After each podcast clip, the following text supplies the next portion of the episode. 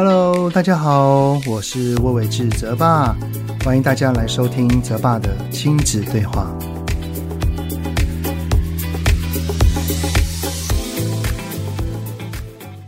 Hello，你们好，欢迎收听泽爸的亲子对话，我是亲职教育讲师魏玮志泽爸。在上个礼拜呢，发生了一件令我还挺期待的事情哈，就是我回到我的高中母校去演讲啊。这场演讲呢，大概是在半年前的时候接受到的邀约吧。然后呢，当时与我承办的老师谈妥了日期、时间，还有演讲的内容之后啊，哇，我真的是相当相当的开心哈，因为已经好久没有回去了。在演讲的当天呢，我踏进校门口的时候，老实说，我的心情是有一点激动的啊。不过呢，因为学校有整个翻新的缘故，哈，跟我之前在学读书的时候的模样已经是迥然不同了啊。可是呢，看着来来往往的学生们呢，然后这些学生也穿着有点像是类似我之前的那种学校的制服哦，就回想起当年的青涩模样，哎呀，真的是回忆满点啊！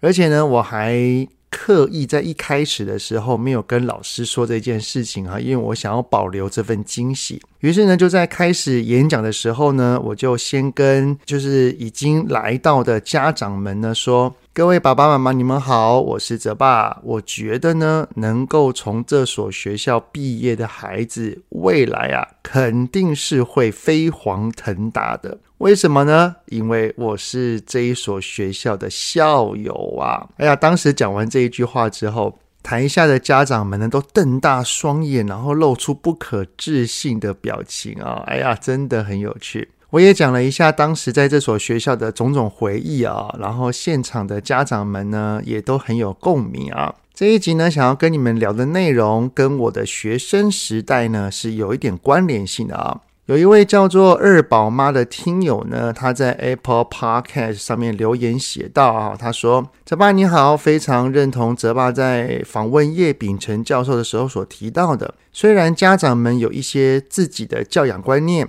但是要常常对抗来自于亲友或者是大环境给的压力。其实呢，我也曾考虑过是否要让孩子从小学就去走体制外的这一条路，因为很害怕孩子在国小高年级到国中这一段呢，非常升学导向的制度，会打击到孩子的自信以及学习的热忱。可是呢，家人不赞成这方面，我自己也没有信心能够对抗压力，坚持走这条路。所以呢，我想请问泽爸的是呢，是否曾考虑过体制外的学校呢？在陪伴孩子选择国高中时是怎么评估的跟选择的呢？希望能够听听泽爸在这方面的经验分享和建议。啊，谢谢泽爸。好，所以这一集的主题呢，我们就来聊一聊，要如何替孩子选择学校才是适合的呢？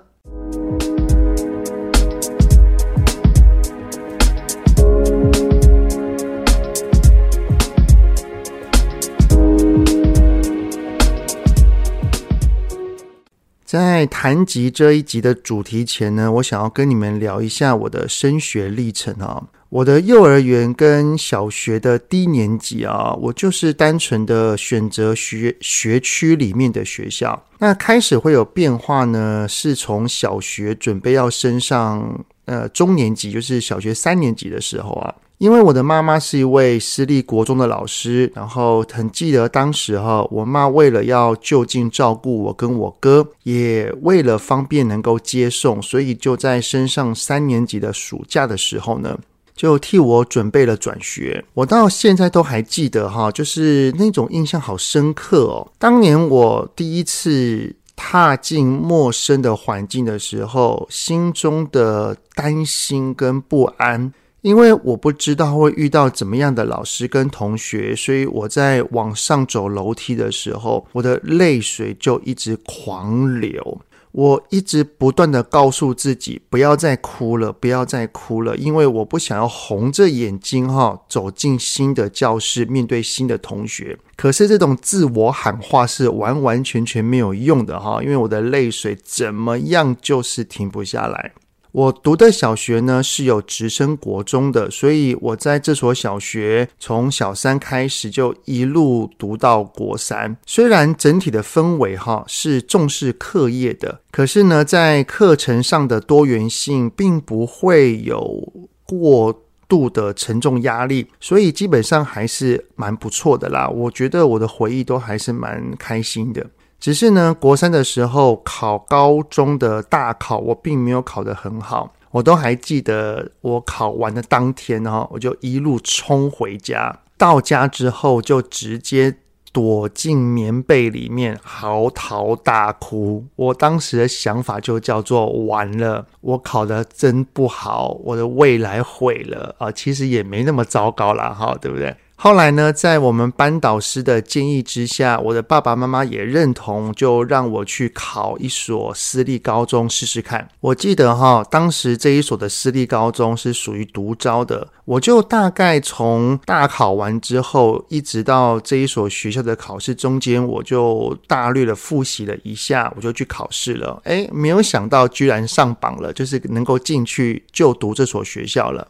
这所高中的读书风气，哈，好像更着重于升学以及考试跟分数啊，所以我有一点喘不过气来的。我的高中生活呢，基本上就是四次段考，每一学期啊，然后每天除了小考之外，然后还有周考，每一次的周考跟段考也都会做排名，当然就是想要让我们保有着一个竞争的状态，哈，更别提了。寒假跟暑假都有接近一半的那个辅导课，像是呃寒假有两个礼拜，然后暑假有一个月。我每一次要在寒假、暑假上课的时候，就看到我那个读公立高中的哥哥哈，哇，真的是心生羡慕，哎，但是也只能怨我当时的大考没有考好啦。不过呢，由于我我当时的学校的每一个同学都是如此，其实久而久之也习惯了，倒也还好啦。在我的心中，我的高中母校是非常非常优秀的，也培育出很多很棒的人才。只是那种分数至上的氛围，同时间我的分数哈都是很普通而已，所以我过得不是很开心，也常会觉得闷闷的。因为我不是很喜欢每天的生活，除了读书之外，还是只有读书。当然啦，我我最想责怪的其实是我自己啦。因为如果我有感到不适应，我应该要提出来的，不管是自己去探索呢，还是去跟我爸爸妈妈说，但是我都没有做。我都像是一个浮木一样，然后就这样子飘啊飘啊飘啊，每天就这样子得过且过。所以我，我现在回想哈，以前的我真的应该要在那个时刻，如果我是觉得我不是很开心，我应该要想点办法去改变，而不是就这样子一天过一天。而且呢，也因为国中跟高中都是私校的缘故哈，我觉得这六年让我有一点的。过度依赖学校的安排，比方说学校说要考试啊，我就念这个这个科目，然后要考哪一些题型啊，我不懂，但是我就背起来。然后呢，老师他准备要上哪一些课文，哦，是这一些哦，然后我就听从指令去复习，所以比较少自主学习，很多很多都是。学校跟老师安排好了进度，然后我就跟着就好了。这样的不用思考哈，只要跟着学校的进度就没有问题。其实也让我在之后大学跟出社会之后有一些苦果。好，那如果这一段故事有机会的话，再跟你们分享好了哈。那之所以会想要先跟你们分享我的求学经历呢，是因为啊。通常我们会想要替孩子选择学校的想法与思维，都跟我们自己从小到大，我们在当学生的时候的学习历程有关。我曾经遇过怎么样的事情，我就会想要让我的孩子，如果是好的话，让他再次重复；如果是不好的体验，我就会希望我的孩子能够避免遇到类似的状况。也就是因为有这样子的过去，所以当时我的儿子不管是升小学啊，还是国中的时候，我替他选择学校的思维大概有以下这几点：第一个，我不希望我的孩子待在考试跟分数至上的学校，就是呃，他的生活不要只有满满的都是有只有分数而已啊。而且第二点就是能够让我的孩子有着多元的发展，去提升他的思考能力，然后不要去盲从。那当然还有最后一点。就是我能够随时的关心到我的孩子，如果他在学校有任何的状况，我是能够立刻觉察到的。好的，那以这三点为前提的话，哈，体制外的学校当然也曾经是我考量的呃选择之一哈。不过呢，后来才发现，要选择孩子的学校，其实还有更多更多的考量，比方哈，就是像是学校的学费。还有学校的远近以及学校的评价，那这一些的考量是什么呢？因为学费的负担哈，就会影响到的是我们生活品质嘛。学校的远近会影响的是整个家庭的便利性，还有孩子的睡眠时间嘛。因为他几点起床，几点睡觉啊，这些都是有相关的。学校的评价则是关系到了里面的老师以及同学。于是呢，在综合考量之下，哈。我当时替我的孩子选择小学跟国中，其实我都是选择在住家的学区里面，然后呢，评价是不错，而且并不是那种分数导向至上的公立学校。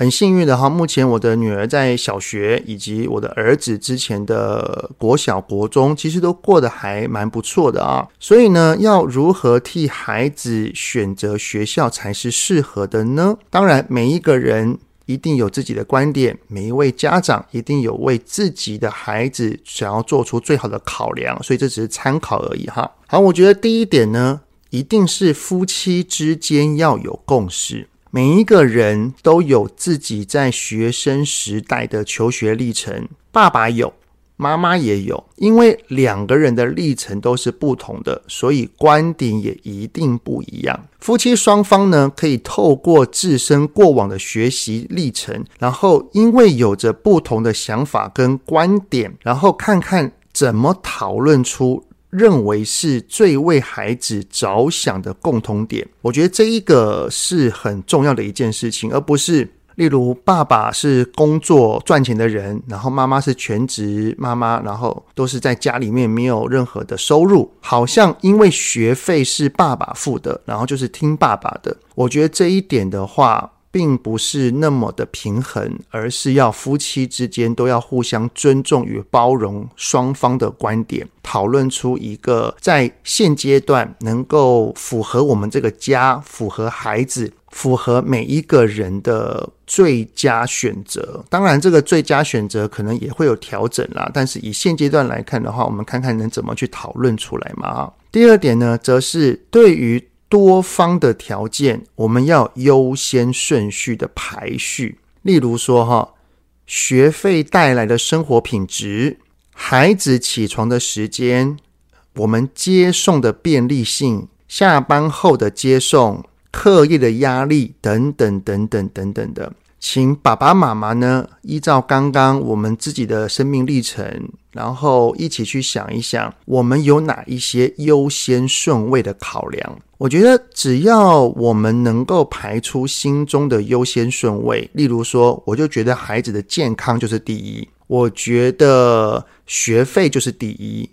呃，我觉得学校的风气，然后有没有找到孩子的发展跟性向，哦，这也是我觉得最重要的一件事情。每一个人的优先目标是不同的，那只要我们在选择的时候能够排出心目中的优先顺位，我觉得在选择的时候也可以比较有方向与目标。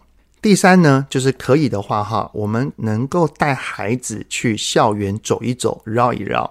当然，这也是要学校允许是开放的了啊。如果学校能够开放家长进来，如果有这个机会，能够跟老师，就是这个学校里面的老师，也面对面的谈一谈、聊一聊，肯定能够更加了解学校的理念以及具体的教学方式。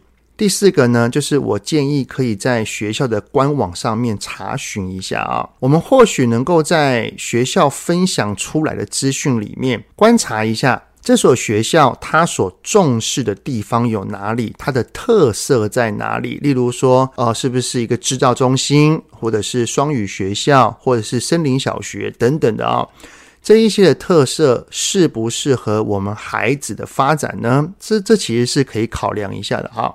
第五点，或许呢，我们可以尽量替孩子选择较为适合他的学校，可是老师就没有办法了哈。选择老师真的比较难了，遇到好的老师，整个直接上天堂；遇到不好的老师，哇，那就住套房了。所以哈，爸爸妈妈要跟孩子有着良好的互动跟沟通习惯。如果我们千挑百选，然后替孩子选择了一个看似不错、适合他的学校，然后进去了。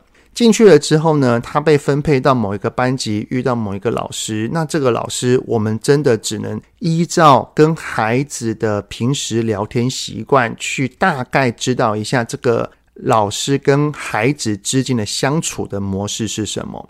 当孩子在学校发生任何事情，回到家是愿意与我们分享的。这样子的话，有遇到任何的状况，我们都能够及时的了解，有必要时候也才能够与老师好好的沟通，是不是呢？我觉得老师、学校跟家长都是一起建构出来如何让我们的孩子能够更好的一个团体，我们都是合作伙伴。希望透过这样子的方式，我们能够替孩子选择一个适合他的学校，能够让我们的孩子在里面呢，能够健康、平安、快乐的长大。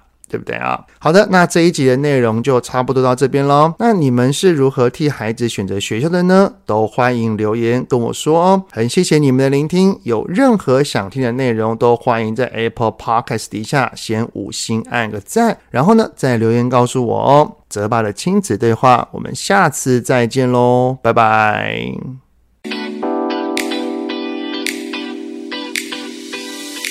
希望今天的节目有让您与孩子之间有着更好的相处。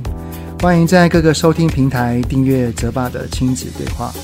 如果是用 Apple Podcast，请以五星按赞给予肯定，也欢迎留言，我们一起讨论哦。如果有想要听什么亲子的议题，请欢迎告诉我。愿天下家庭的亲子关系能够更好。